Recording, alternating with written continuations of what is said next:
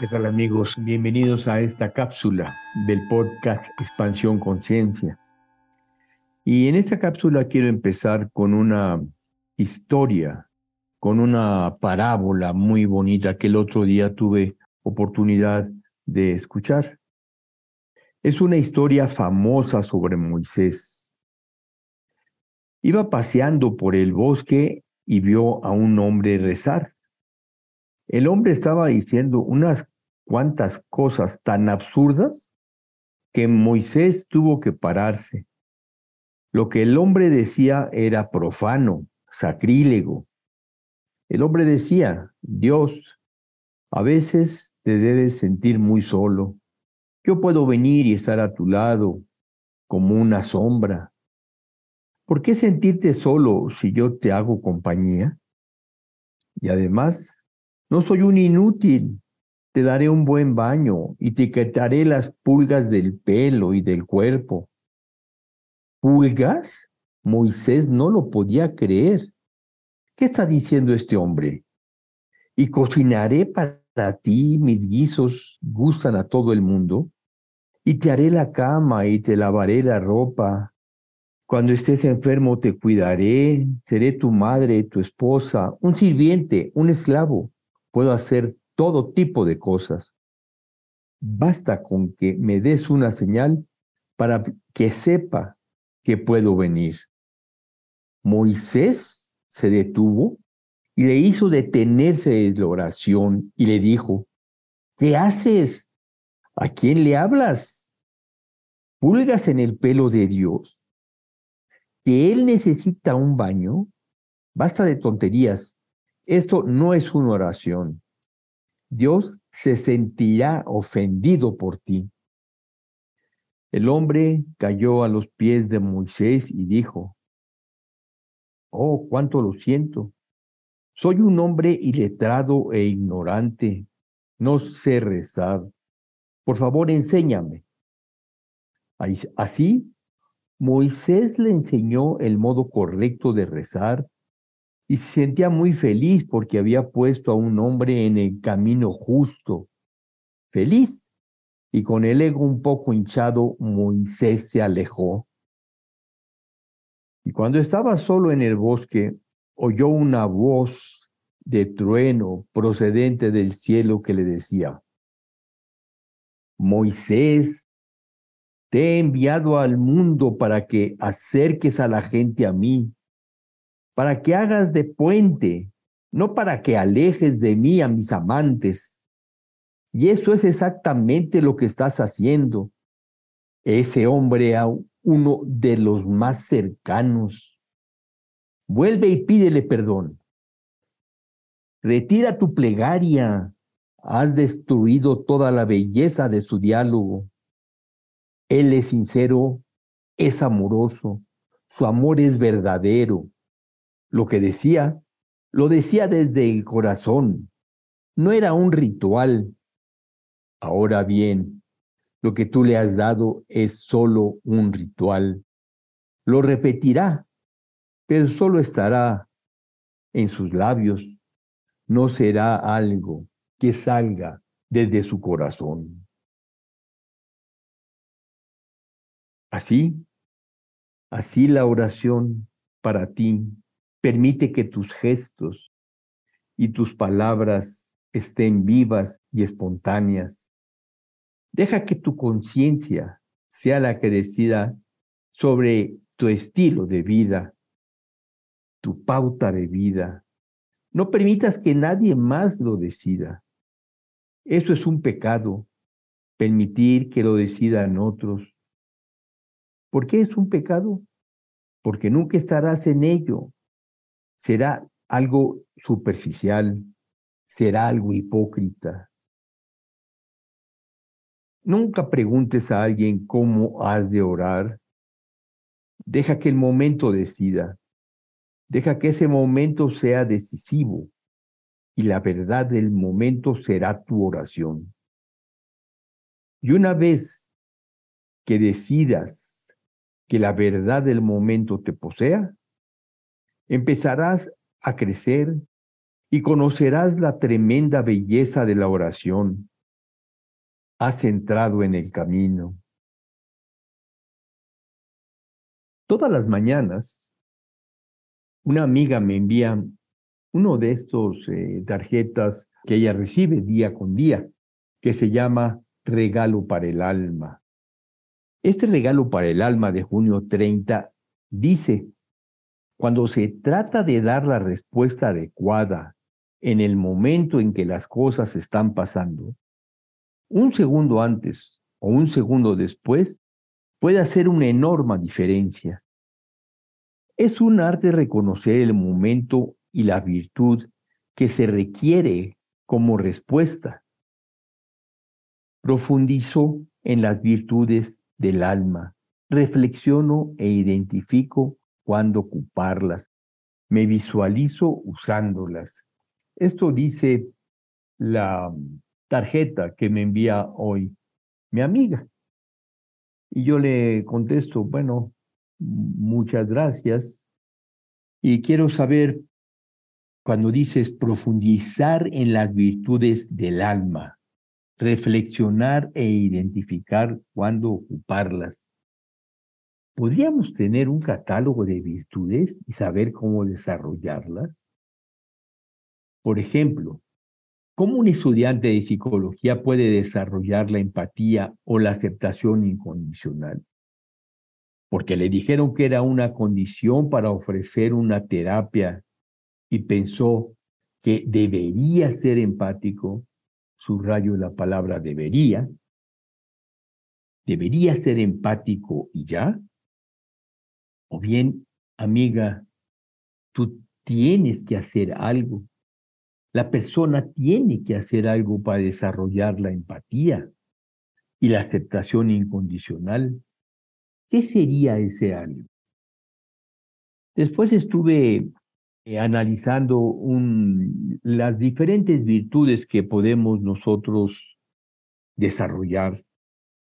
Encontré algunas cuantas, no todas, por supuesto, hay muchísimas, pero te puedo decir que eh, entre las más importantes está la compasión, el coraje para hacer algo, la devoción, la disciplina, generosidad, gratitud, humildad, la amabilidad, el perdonar, tener libertad, tener fervor, el entusiasmo, la fe, la amabilidad, el desapego, la valentía, la gentileza, la serenidad, la generosidad, la vitalidad, la lealtad, la constancia, el respeto, la creatividad, la moderación, el compromiso, la reverencia, la humildad, la alegría o el contentamiento, la perseverancia, la dulzura, Todas estas virtudes, todas y cada una, ¿cómo podemos desarrollarlas? Es con nuestra voluntad que las podemos desarrollar. Recuerdo una anécdota que te voy a contar. Estaba en un grupo de psicoterapia analítica y llegó un compañero, el compañero que era el mayor de todos, y le dijo, doctor Palacios, ya decidí, de aquí en adelante no me vuelvo a enojar. El doctor Palacios solamente lo vio. Como buen psicoanalista no le dijo nada. Yo por mucho tiempo pensé en, en esta aseveración que había dicho el compañero, compañero Ernesto. Doctor, ya no me voy a enojar, no me vuelvo a enojar. Lo dijo con mucha convicción. ¿Puede una persona, por su propia convicción, desarrollar la virtud de la paciencia? No podemos desarrollar las virtudes. La virtud de la difusión, la virtud de la disciplina. Una persona, por ejemplo, cuyo pecado capital es la pereza, ¿cómo puede desarrollar esta persona la disciplina? Una persona cuyo pecado capital es la ira, ¿cómo puede desarrollar paciencia? Y si es la gula, ¿cómo va a desarrollar la templanza? Y si es la envidia, ¿cómo va a desarrollar la caridad? Y si es la avaricia, ¿cómo va a desarrollar la generosidad? Y si es la lujuria, ¿cómo va a desarrollar la castidad? Solamente porque diga, voy a hacer casto de aquí en adelante. Y si es la soberbia, el mayor de los pecados capitales, ¿cómo va a desarrollar la humildad? ¿Cómo va a hacer a un lado la arrogancia en su vida? La verdad no tengo la respuesta. La verdad solamente me permito hacerme esta pregunta a mí mismo y hacérselas a ustedes. Tomen su pecado capital más importante. Mi pecado es, por ejemplo, la ira. Ese es el más importante. Y muchas veces me he prometido tener paciencia. Y muchas veces he traicionado esta paciencia y he regresado a un estado de ira y a convertirme en un minuto, en un segundo, en un ser iracundo. ¿Cómo hacerle para desarrollar la paciencia? Quisiera hablar en este mismo episodio sobre las manchas con las que nacemos. La primera mancha con la que nacemos es con la experiencia de ser imperfectos, incapaces, incompletos e insatisfechos. Nacemos con la sensación de no saber ni poder amarnos. Nacemos sintiéndonos inseguros y crecemos con esa misma sensación de no ser suficiente. Esta mancha se llama anaba mala, la que nos hace sentir incompletos.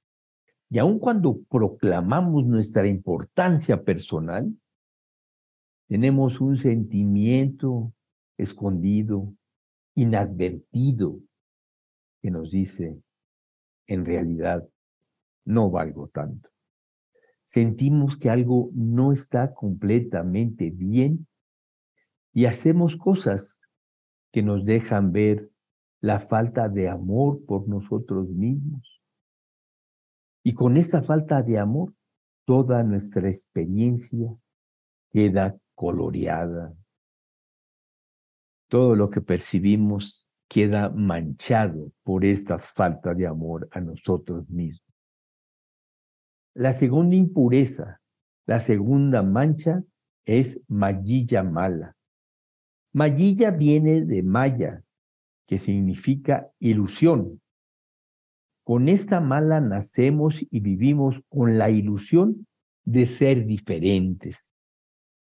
Magilla mala se presenta como efecto de vivir en un cuerpo, Toda vez que vivimos en un cuerpo, llevamos compañía a Maya, a la ilusión.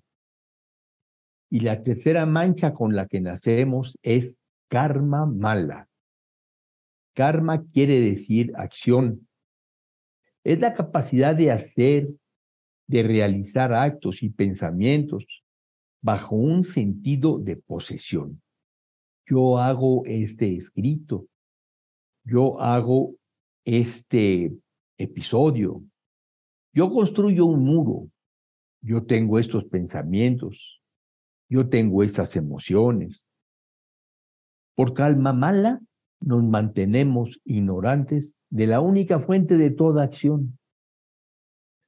La fuente de toda acción es el gran espíritu de la existencia, la energía universal la energía que nos mantiene vivos, Es una energía que nos rodea, como el mismo oxígeno que respiramos. A esta energía algunos la llaman Dios. A mí no me gusta usar la palabra Dios porque siento que está asociada con esa entidad que me enseñaron en el catecismo cuando era niño. Una entidad allá afuera, diferente de mí. Hace poco un paciente me dijo, es que yo no creo en Dios. Y yo le contesté, yo tampoco creo en ese Dios que tú no crees, pero creo en la existencia, en la energía de todo lo que existe, en esta tierra y en los planetas y en todo el universo. Creo en esa energía, en esa existencia. Esa existencia es la que, a través del cuerpo que ocupamos, hace lo que decimos que nosotros hacemos. Claro, nosotros tenemos la libertad de decidir, tenemos libre albedrío. Una vez que decidimos, nuestro cuerpo hace lo que decidimos. Ahora bien, esto lo podemos hacer con conciencia o sin conciencia. Lo podemos hacer con lo que Thich llama mindfulness, la conciencia plena. O simplemente lo hacemos de forma automática. Una vez que estas tres malas nos cubren por completo, todo lo que experimentamos es el destino creado por cada una de ellas. Aquí es donde llegamos al punto importante de esta cápsula. Si lo que hacemos lo hacemos con plena conciencia, entonces es nuestro ser interior el que dirige la acción. Si lo hacemos de forma autómata, es el ego el que está haciendo la acción. Cuando es el ego el que dirige la acción, es decir, cuando digo yo soy el que estoy haciendo esto, entonces la acción se convierte en una semilla de otra acción que viviré en el futuro, ya sea en esta vida o en otra.